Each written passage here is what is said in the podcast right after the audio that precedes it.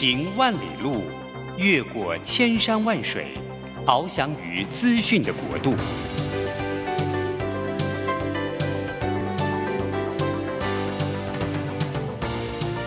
以全方位的视野，飞向更高更远的目标。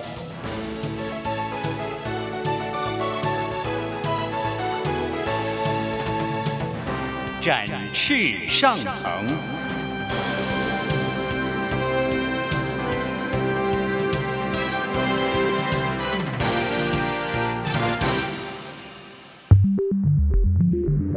新冠疫情让世界变得不一样。工作职场、生活形态都在翻转变革，学习变成日常的必要必须。让于国定每周为您搜寻、萃取一本国外热门新书，与你在空中分享。于国定制作主持，愉快读好书。欢迎大家来到愉快读好书，我是俞国定。每个礼拜一的早上八点钟，我们在台北 FM 九零点九和桃园 FM 一零四点三，我们同步见面。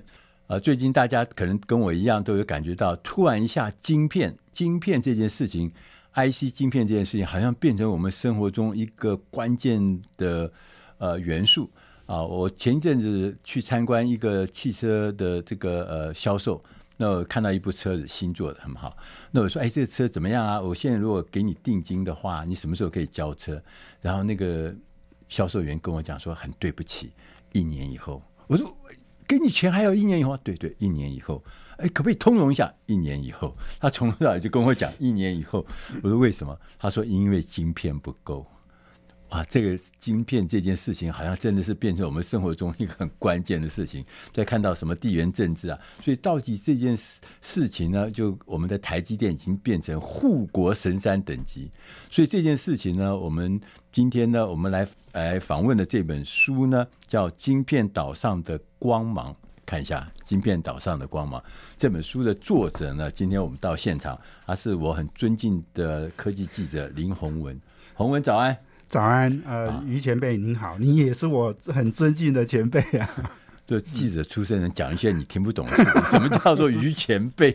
好像是以前是这个不知道是干什么的，对？那我要跟大家讲，为什么洪文啊，呃，写这本书，他有他的正当性啊？什么叫正当性？就是说，因为洪文啊，是我少数非常尊敬的科技记者，三十年来。他一直都在科技线上面走，他也可能是台湾目前，我认为，我刚刚问他一下，可能唯一在三十年来一直陪伴着台积电成长，是所有的这个历程，他都历历在目。他不但历历在目，他在线上，而且他都留下了记录，对，不断，而且到现在，呃，很多人都退休，但是他现在还在线上，还在关心台积电。所以，当他写出了这个《晶片岛上的光芒》这本书的时候啊。真的是引起市场很大的回响。那我们当然赶快就要邀请他来现场。呃，这本书还有一个特色，非常好看。我很少推荐书说书很好看，尤其是这种讲高科技的东西，非常好看。所有重要的关键的故事全部在里面。我拿到以后就没有办法，我晚上看到两点多三点钟，我就一直一直看，还做很多很多的笔记。我觉得这这是一个重要的事情啊。呃，洪文这个第一个想要问啊，是。台积电啊，护国神山，对，它为什么这么重要？是呀，yeah, 这个这个一很多人都会这样问嘛，哈。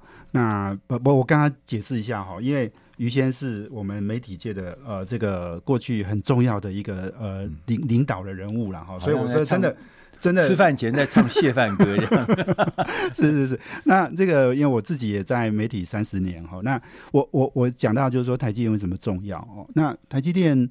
呃，我们如果讲整个台湾半导体哈，在制造是很强哈，这个强是台积电、联电啊、力积电加加一加哈，对，全世界七成的晶片都在台湾生产的。哦，那是那台积电占了五十六 percent 哈。也就是半数哈，一全世界所有你看现在所有的电子产品都要用到嘛，什么 PC 啊，这个手机啊，哦，电动车啊，每样东西 AI 啊，是，对啊，所有机所有的产品都要用到。你你平常那些现在很多那种家电产品也都是用到，对啊，冷气，然后这夏天最需要的哦。那那五十六 percent 的市占率哦，已经是超过半数。嗯、可是你在高台积电在高阶制程，我们说哈，七纳米、五纳米、三纳米哈，全世界九成，就是九成都是他他的厉害的那些高对最最先进的晶片。好、哦，这个美国、欧洲、日本需要的这些先进制片，都、哦、都是台积电做的。哦，那九成哦，像那个什么 Intel 那些都站在旁边了。是啊、呃、，Intel 基本上很很少的市占哈，三星也很小。哇哇哇！对，那所以你说它为什么重要？那我我想，我们最近所有的国际的媒体都在讲说哈，呃，两呃，这个台湾海峡是全世界最危险的地方嘛？对啊，对啊。好，那也也都会讲说哦，台湾可能是下一个乌克兰嘛？那你你看，就是说整个地缘政治这么冲突这么激烈，然后美美国、中国甚至很多的大国家都在觊觎台湾，为什么？其实一个很关键的因素，可能不是说哦，当然台湾有自由民主哦体制，当然很重要，对。但是更重要的是，台湾是一个晶片岛，嗯，这个晶片岛上主导了全世界。如果哪一天哦，谁拿下台湾，然后让台积电没办法运作，对，那你这全世界可能都要停摆了。我们我们所有的产品没有 IC，根本没办法运作的。而且那个停摆可能还不是短期之内可以恢复的，对不对？是因为因为所有我我常常在讲哦，这个呃半导体你要像台积电这样，你要把晶圆厂盖好，然后要生产出良率对那么好的晶片，这绝对不是这这就是台积电累积三十几年的的才成成果了。对啊，你其他人要追。老实讲，你你很多东西，我们说数学不会就是不会了哈。嗯，晶片哈，你要怎么做哈？你做出不做不出来就是做不出来。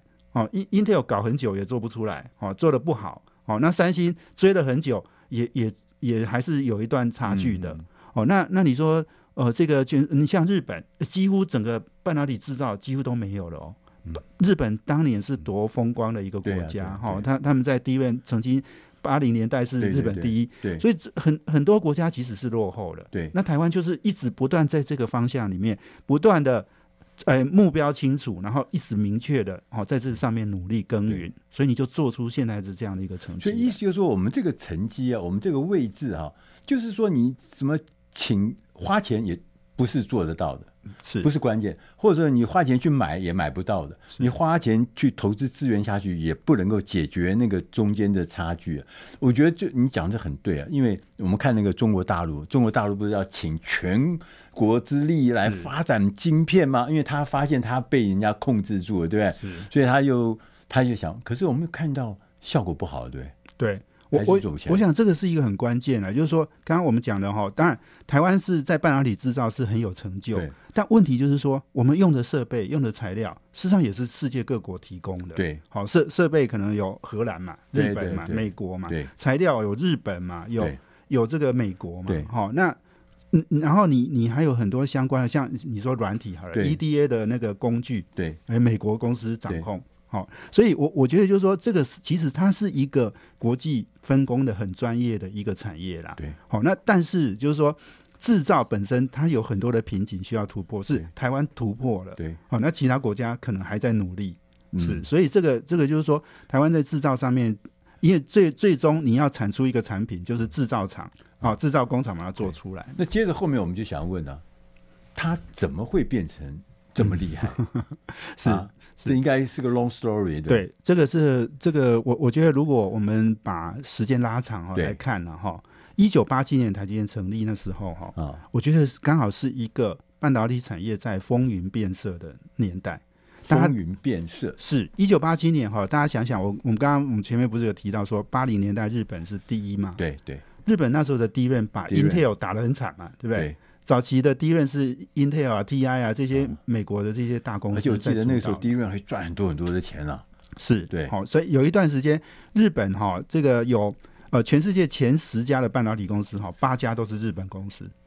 哦，八零年代日本是相当强的哦，可是美国也意识到，就日本已经要把美国都整个打败了，要掐死啊。所以你看哦，在在八零年代就很很明显有一个很重要的一个趋势，就是说美国打压日本嘛，就像今年打中国一样。那那时候是打日本，对，所以那时候日本多嚣张啊，什么要好像日本第一啊，日本人为什么美国不能，对不对？对，好，所以那那八零那当然后来他们美国美国就是对日本课了那个百分之百的关税哦。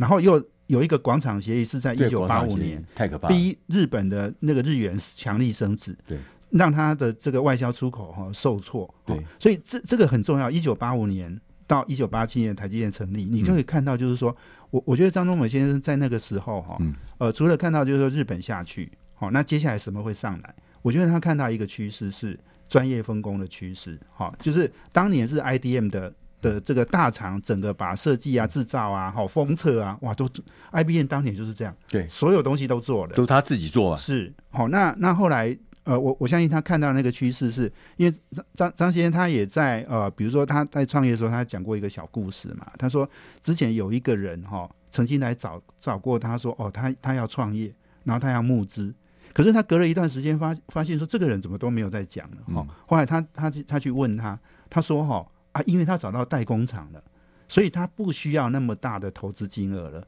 所以这个那个 IC 设计公司创业哈、哦，如果你不要盖厂，你是不需要太太多的钱的。嗯、所以他发现都哦，原来很多的这个半导体的发展哈、哦，是有人需要去做专业，所以他代工的。他找到一个新的商业模式，是一个新的这个呃生产跟产业之间结合的方法嘛。因为以前不管是 IBM，不管是 Intel，他们都是。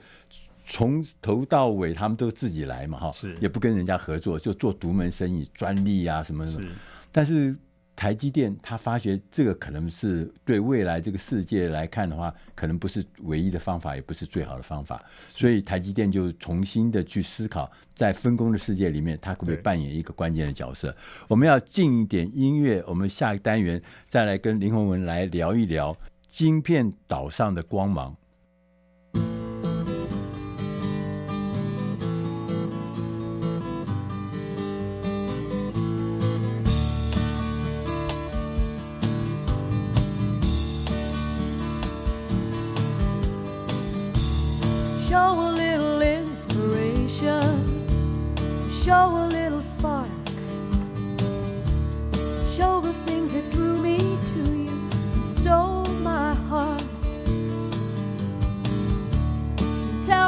something I don't know instead of everything I do. Look at me as if I mean something to you. Our hearts are beating while we sleep, but while we're wide awake, we know the world won't stop and actions speak louder. Listen to your heart and what your heart might say. Everything we got, we got the hard way.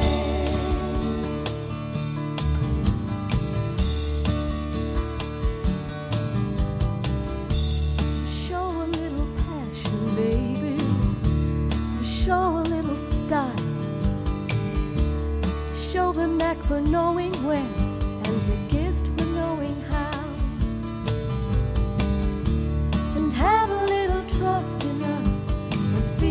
obscures the path. You know we got this far, darling, not by luck, but by never looking back. Some will call on destiny, but I just call on faith. The world won't stop, and actions speak louder. Listen to your heart and what your heart might say. Everything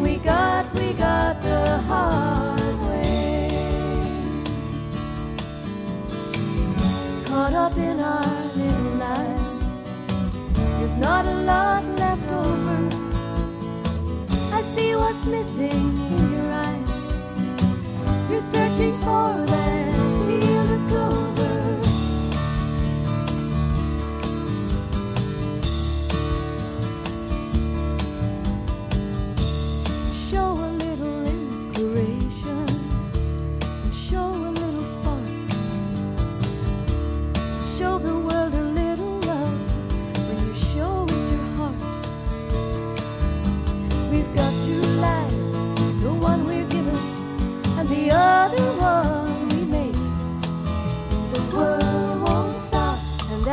speak louder. Listen to your heart and what your heart might say.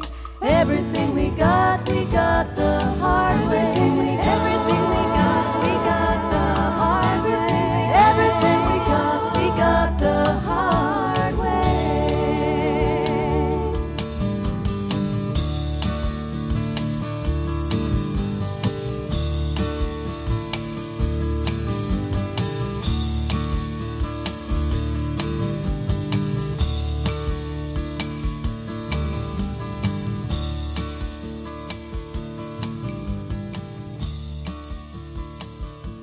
欢迎大家回到愉快读好书，我是于国定。我们刚刚跟《晶片岛上的光芒》这本书的作者林宏文先生，宏文呢刚跟我们我问了他说，为什么台积电会变得这么厉害？呃，变成护国神山，他就从讲到说，在一九八零年代、一九八七年的时候，那个时候，呃，张忠谋先生他有看到一个机会，就是说，过去传统的所谓晶圆制造都是这个一条边一条龙，对，IBM 啦、Intel 他们都是一条龙来做，他就从头做到尾。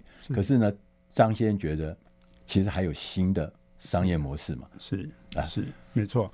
好，所以我我觉得那个商业模式其实是很重要了哈、嗯，就是说，当你整个呃产业在做转型的时候哈，那呃你有没有抓到这个趋势？其实你现在回头来看，台湾抓到了。对，日本呢失掉了。对，他们的他们原来也都是 IDM 厂啊。对，可是他们被美国一打之后呢，他他就是最后就是慢慢的就不见了，就公司就沉下去了。但他没有去做转型。嗯，哦，事实上他们当时也也当然可以把 IC 设计分出来，把制造分出来，好，然后去做。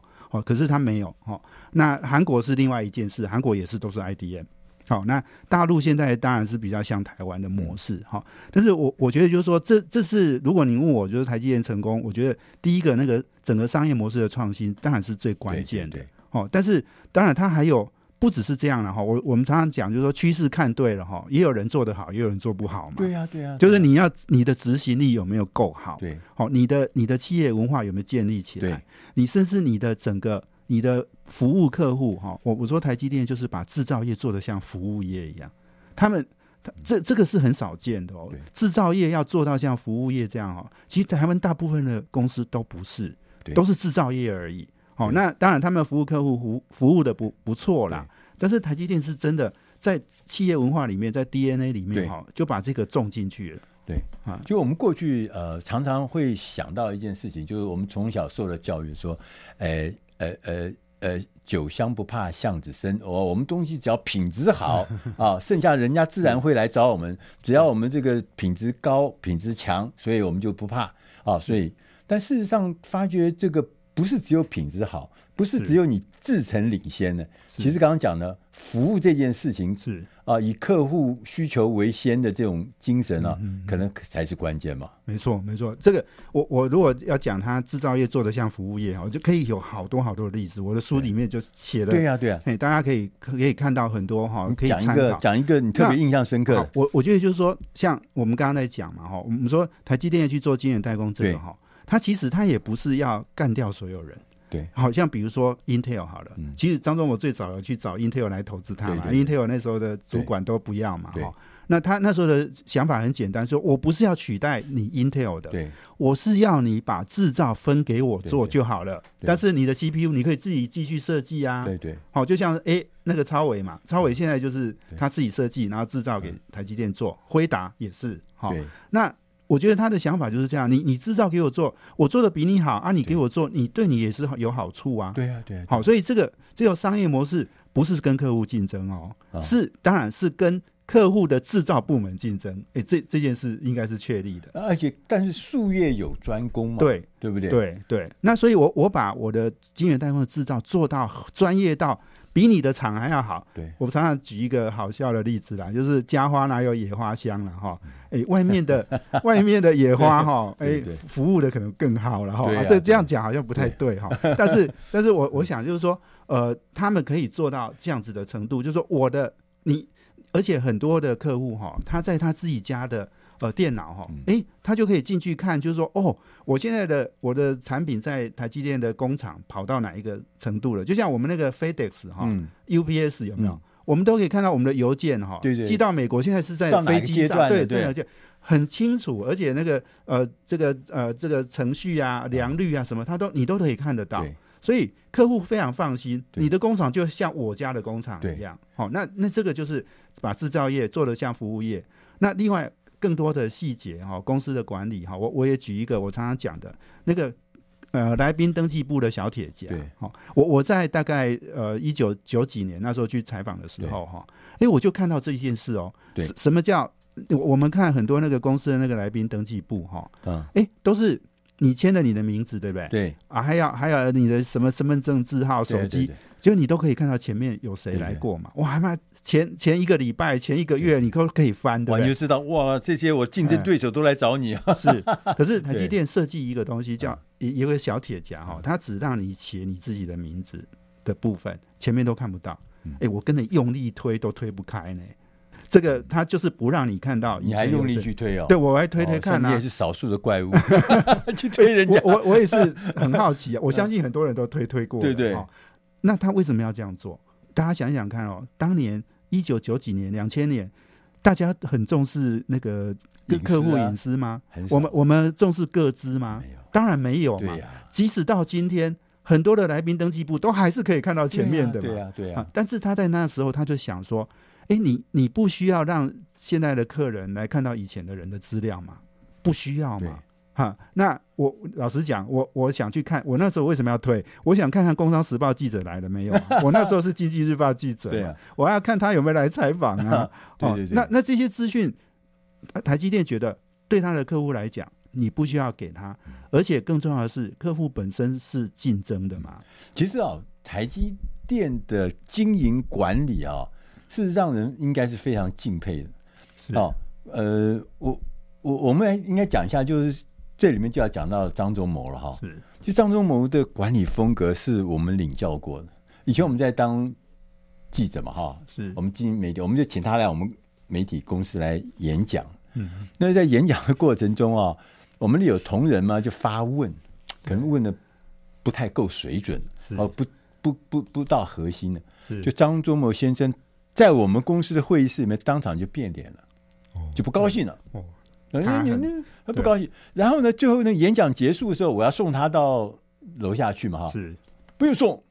那当场就跟你讲不要送，是那不高兴了。是那像我听说了，我后来听说我们有同仁去他那边采访，如果你没有准备的很充分，你问的问题不够深入，不够。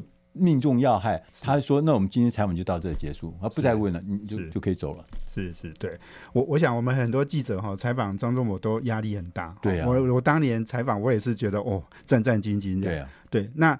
那个我我前阵子跟夏玉芬小姐哈上她节目，她说哈，她有一次采访完哈，张忠谋先生跟旁边人说哈，哎，现在的这个记者到底有没有大学毕业啊？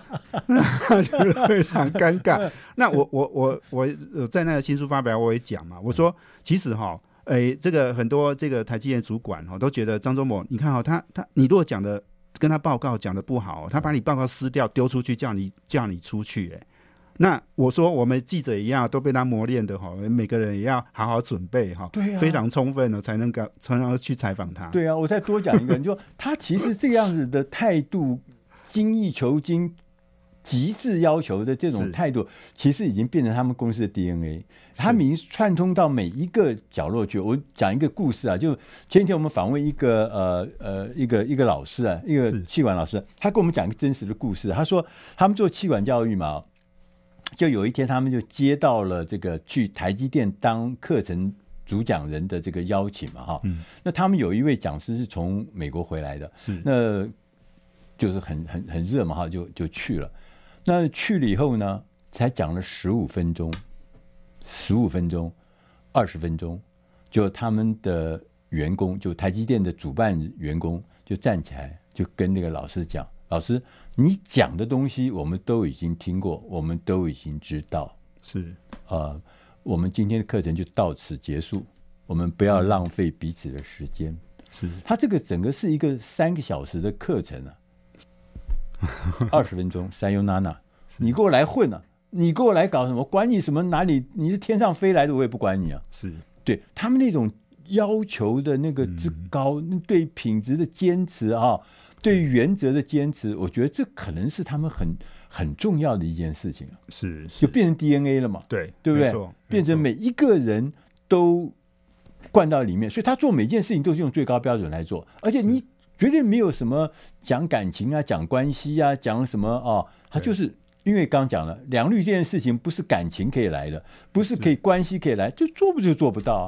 就像算说，做就是做不到，会就是会，不会就是不会嘛。是对，是所以我们从呃呃，就从台积电这里面，我们从张仲谋身上张仲谋先生的身上，我们就已经清楚的看到那个态度、那个精神，不只是张仲谋先生，他还贯穿到上上下下。这我觉得是他能够啊、呃、成功的关键的元素嘛，哈。是，对，是我们要进点音乐，下个单元我们再来请。芯片岛上的光芒的作者林慧文先生来聊一聊，那他有什么样的 DNA，有什么样的文化，是让我们觉得叹为观止的。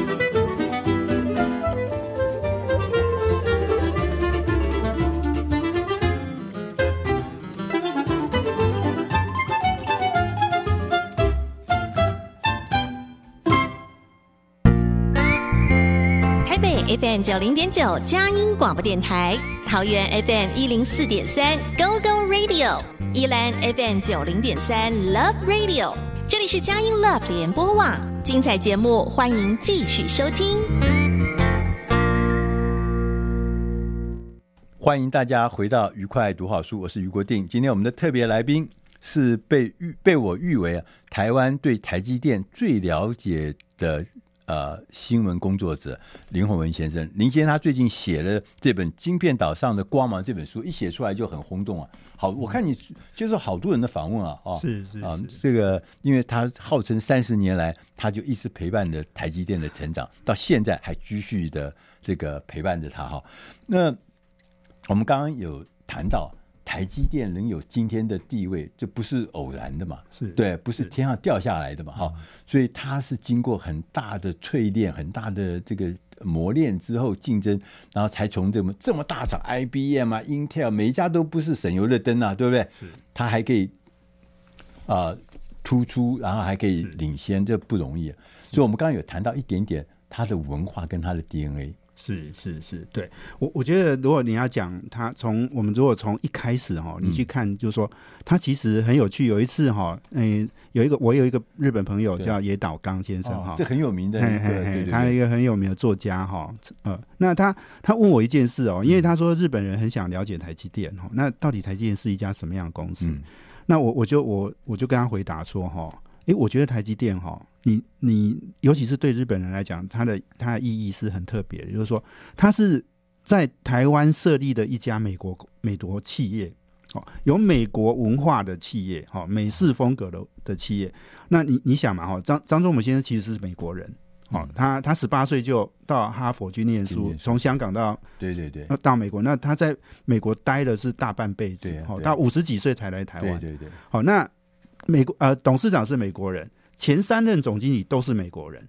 那三位那三位都是在美国大企业哦，不管 TI 啊什么，还有那个 Fairchild 啊，啊哦，那当年那个半导体的那种始祖的企业哈，在那种你那种企业里面当专业经理人的，哦，有的甚至当到总经理级的哦。所以你看前三任总经理已经贯穿了大概就前十年了，对，好，所以老老板老板都是美国人嘛，哈。那当然，内部文化、内部的沟通，当然都是英文啊。对，好，那当然那时候他们有一票的人是从工研院移转出来的，好，大概上百位，哈。那但是就是说，你你可以知道，就是说，那那整个的企业的文化风格，就是就是美式的。对，好，那呃，另外一个当然就是说，呃，张忠谋先生他也看准了哈，其实重要最重要的半导体市场就在美国，所以当年他把。他的这个为什么要找美国人当总经理？因为他就是要行销美国的客户嘛，方便嘛。对，他他的客户就是美国嘛。其实一直到现在哦，台积电的六成的营收都来自美国企业哦，就是辉达啦、什么超微啦、高通啊这些嘛。好，那哦苹果嘛，哦，那这个就是说他已经看准了，就是说美国哈，他把制造放出来，可是他在产品、他在设计绝对不放的，而且是还牢牢掌控到至今。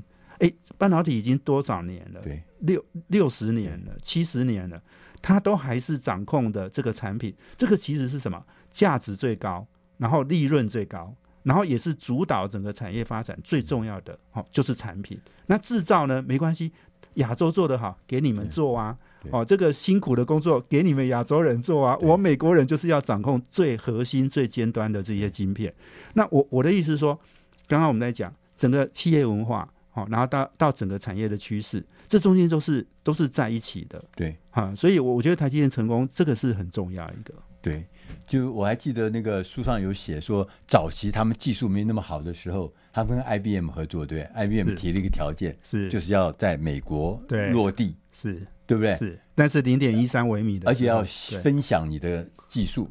是，当时台积电还。不是像现在那么强嘛？对，还是刚起步的时候，技术也不落后。但当场台台积电就拒绝了 IBM。是是，我觉得像这样子的领导人，是确实是很厉害。他其实不只是在决策上面有独到之处，其实他们企业内部有很多的文化。我们刚刚讲的，比如说呃的严格要求品质的这个事情在贯穿。那其实还有一个事情啊，也是被大家津津乐道，就是台积电的福利待遇是特别好。哦，台积电很多富翁在里面啊，亿万富翁啊，对对对对，我我想是这样子，就是说，呃，你你如果公一个公司长期成长，又一直赚钱，对，好，然后早期哦，还有一个很重要，就是早期台湾有员工分红配股制度，对啊，对对，好，所以当年大家知道嘛，这九九零年代哈，一直到二零零八年哈，大概那个员工分红配股大概进行了二十年，对，那那个年代是怎样？是配股票给你哈，是用面面面算给你的哦。好，所以你当时你卖多少钱哈？你你第一个你的所得科税很少的，对，好，因为你用面额算。第二个是，哎、欸，你如果股价涨很高哦，你可以赚很多钱的。对，那所以当年老实讲，我们台湾的这个薪水都是比人家低很多的啦。你那时候要吸引那些什么海外学人回来。你根本你用薪水没有办法吸引他的，因为他现有的工作是比你高十倍，很很可能有十倍的。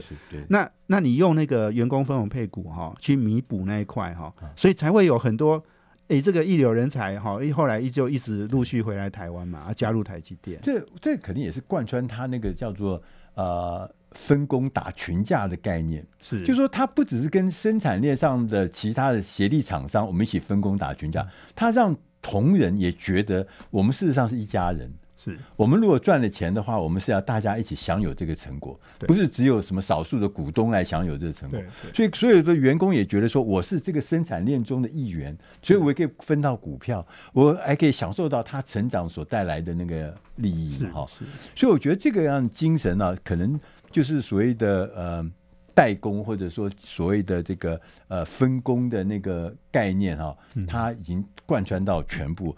那另外一个事情就是它的研发。是应该也是很厉害，因为林本坚先生他们的这个所谓的那个呃以前的这个研发副总嘛，林本坚先生也曾经来过我们的节目里面跟我们来聊一些他们台积电的事情。是，当时我们就觉得好奇，哇，他研发怎么会变成世界第一流啊？是是，好，我我想哦，台积电早期前十年哈，其实它的它的研发跟技术哈，并没有那么领先，好。嗯那呃，他们是在大概在零点一三微米哈，才很明显的领先。就是刚刚于先你讲的那个，就是他们跟 IBM，他们拒绝 IBM 的合作呃邀约之后，他们自己做。好，所以零点一三微米他们自己开发，开发成功之后哈，他就很明显的跟联电拉开来，好，然后之后就一路领先了。所以从两千年之后，他们技术呃这个很明显的，好，那当然那时候呃这个。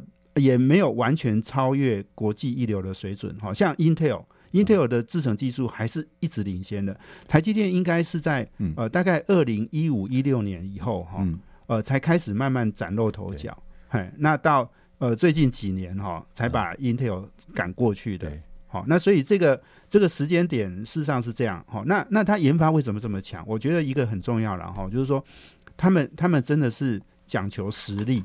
实力，实力主义，哈，就是什么叫实力？实力主义就是说，张张忠伟先生讲，哈，他就他就觉得说，在在欧美的这个企业里面，哈，都是最最有实力的人去接那个那个执行长的工作，好，那那他自己在 TI，他他他就其实就是一个最好的例子。对对，他当年是一个华裔的哈美国人，那他在那里面，他就是哎每年都升迁啊，他是加入 TI 之后，每年一直升一直升，升到。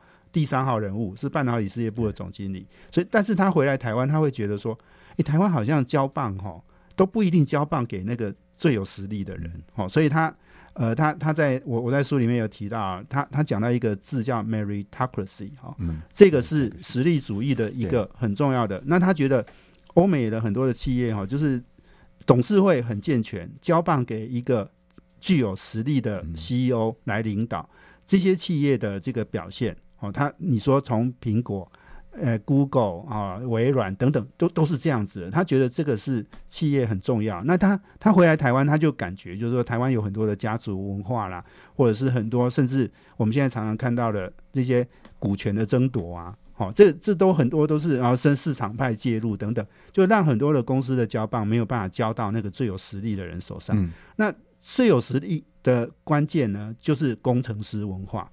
我我觉得在台积电，就是说，呃，刚刚讲的，就是说，呃，他们很很多事情不是主管拍案，呃，拍拍脑袋决定的，好，他们事实上是工程师，呃，决定。像我我里面也提到，就是说，他们很多的设备，哈，其实是工程师用得好的结果，好，然后说啊，这一台机台最好，我们就买这一台。可是我我在过去那种三十年采访经验里面，有太多的公司是什么？是主管决定的。那主管决定呢？这中间背后可能难免有回扣。嗯，好，因为他跟这个这个供应商关系好，诶，就收了一点钱来。好，然后这这样的一个情况在台积电绝对不会发生，因为他们有很重要的那种，就是工程师组成的那种评评评鉴的委员会，他们就要去决定这个，所以是工程师在主导整个。整个这个采购跟整个的这个工程这样子，其实刚刚呃洪文讲到这个工程师的文化，这个毕竟悲从中来。你看以前台湾的政治早期不是领导人都是工程师出身的吗？不管是什么呃呃赵耀东啊、李国鼎啊，像这个孙运璇，他们都是工程师出身的，他们用工程师的态度。去做事情，所以那个台湾那个当时整个社会经济快速的成长嘛。当这个工程师文化失去之后，我想那个组织就会面临很大的挑战。我们要进点音乐，下一个单元我们再来请晶片岛上的光芒作者林宏文来谈一谈，那未来未来台积电的前途，未来会往哪里走？未来的发展会是什么？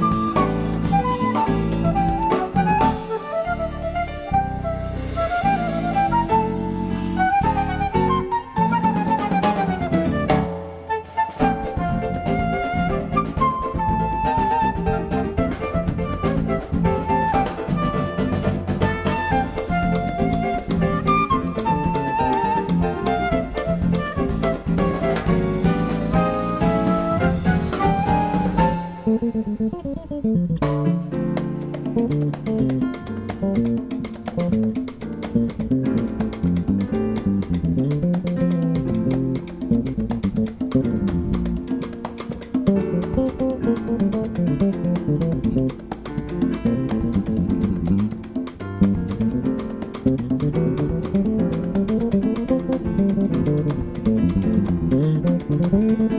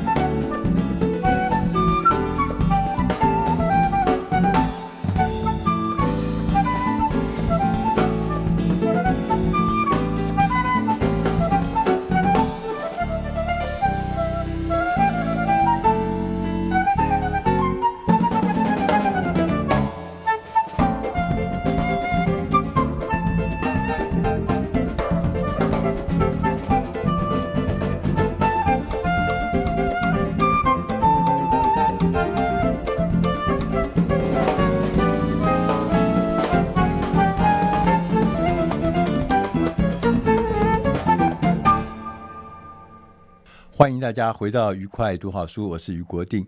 刚刚我们跟晶片岛上的光芒的作者林宏文先生呢，我们就聊到了台积电为什么这么重要，台积电怎么做到这么重要的地位啊？这其实有原因，台积电的 DNA，台积电的文化，台积电的研发，每一件事情我们看起来事情都不是偶然的，大家真的是全心全意，三十年来从比较。啊，普通的一个厂商，普通的晶圆的这个角色，变成世界一流，然后顶尖的，这非常非常不容易。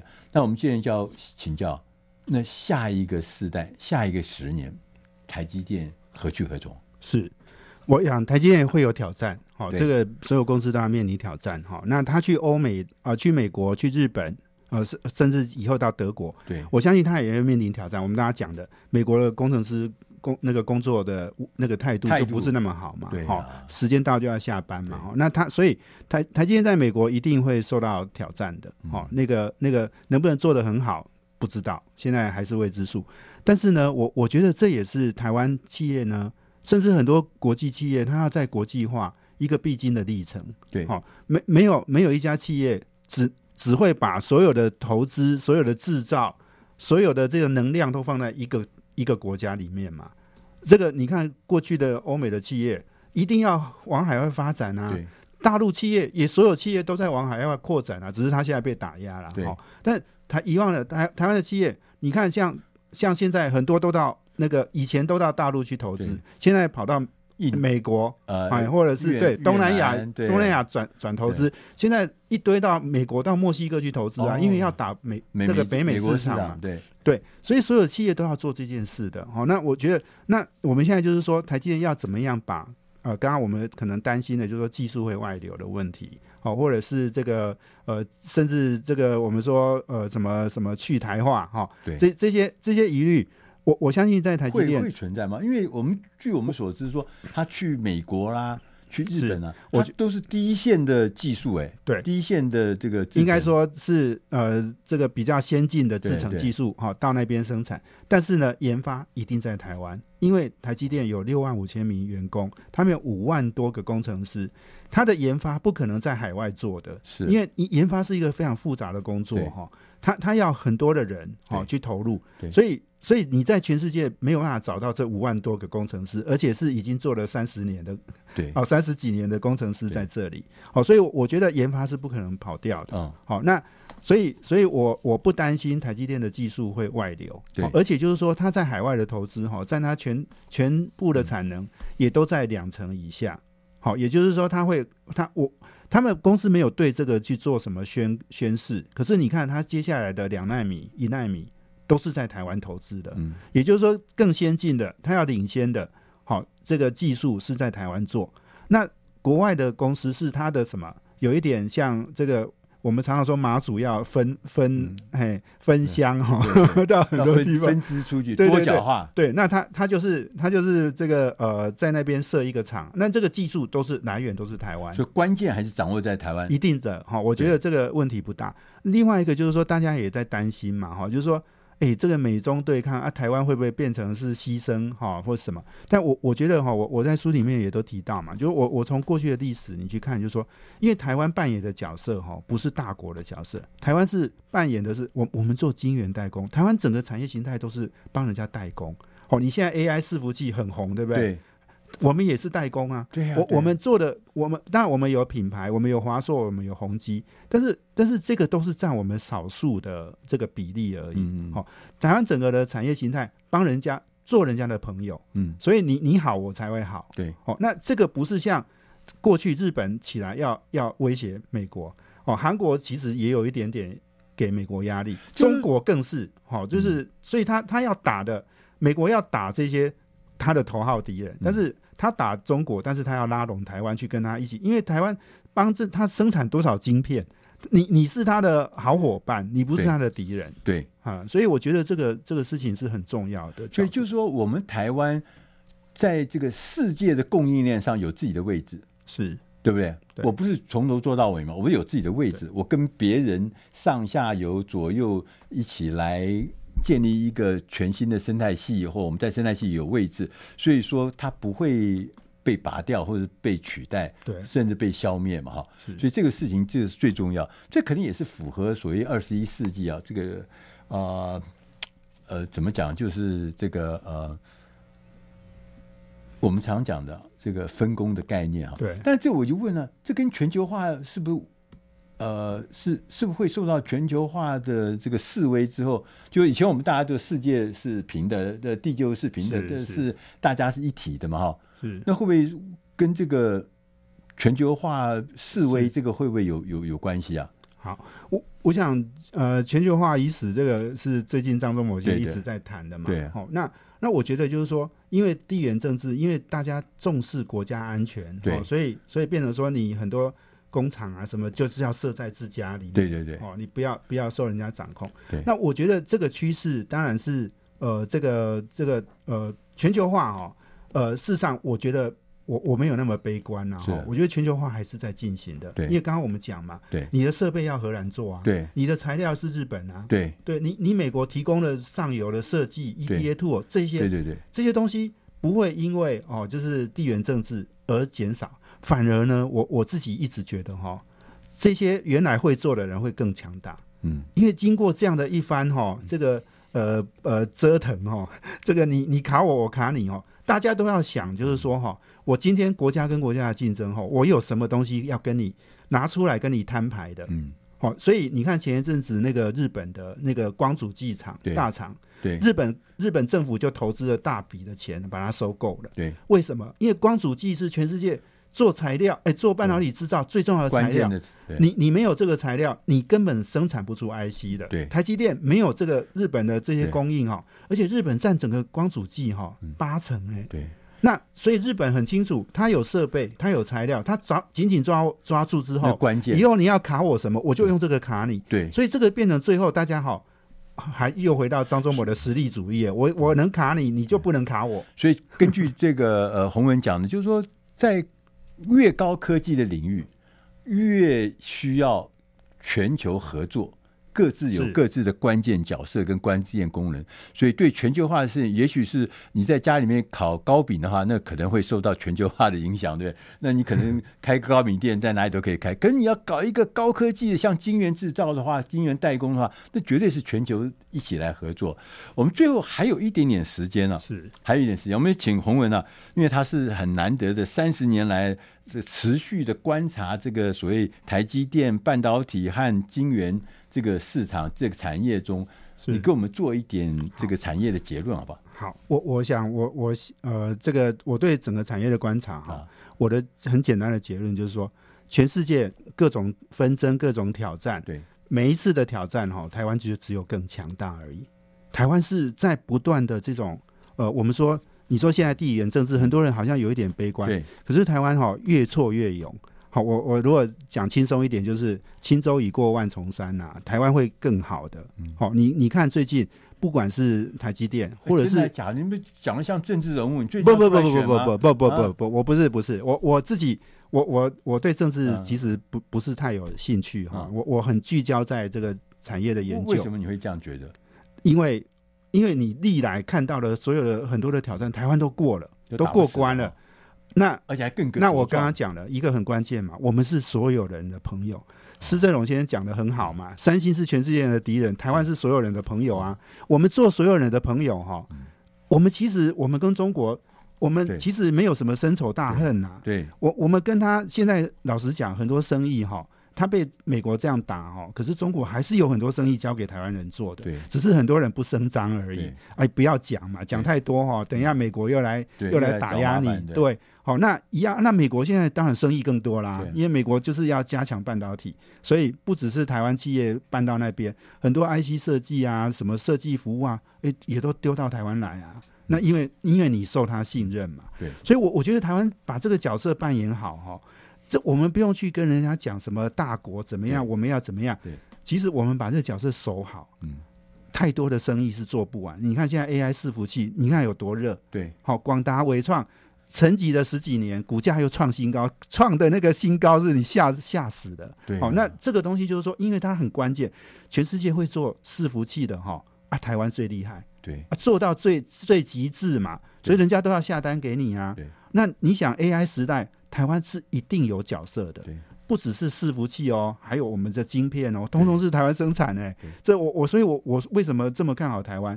这这不是随便乱讲的，哎，这也不是政治人物跟你放空话。所以就是说，科技越进步，台湾的角色就越重要。是，是我们从台积电的这个历程，我们就可以看得出来，科技对台湾是有利的。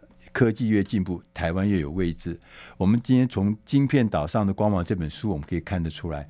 半导体能够拿到今天这样的天下，能够得到这样的市场，能够得到这样的位置，是有它的原因的。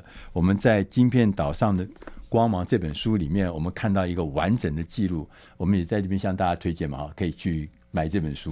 对，呃，今天非常谢谢洪文到我们节目里面来接受访问，告诉我们这么多有意思的关键的故事。我们下个礼拜空中再会。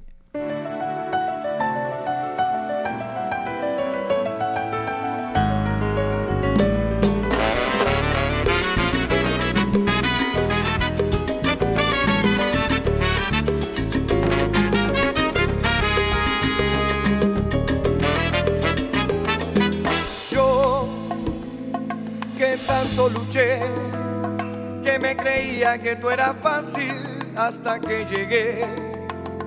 Me di cuenta que con el tiempo tenía que seguir peleando esta vida dura, logrando sobrevivir.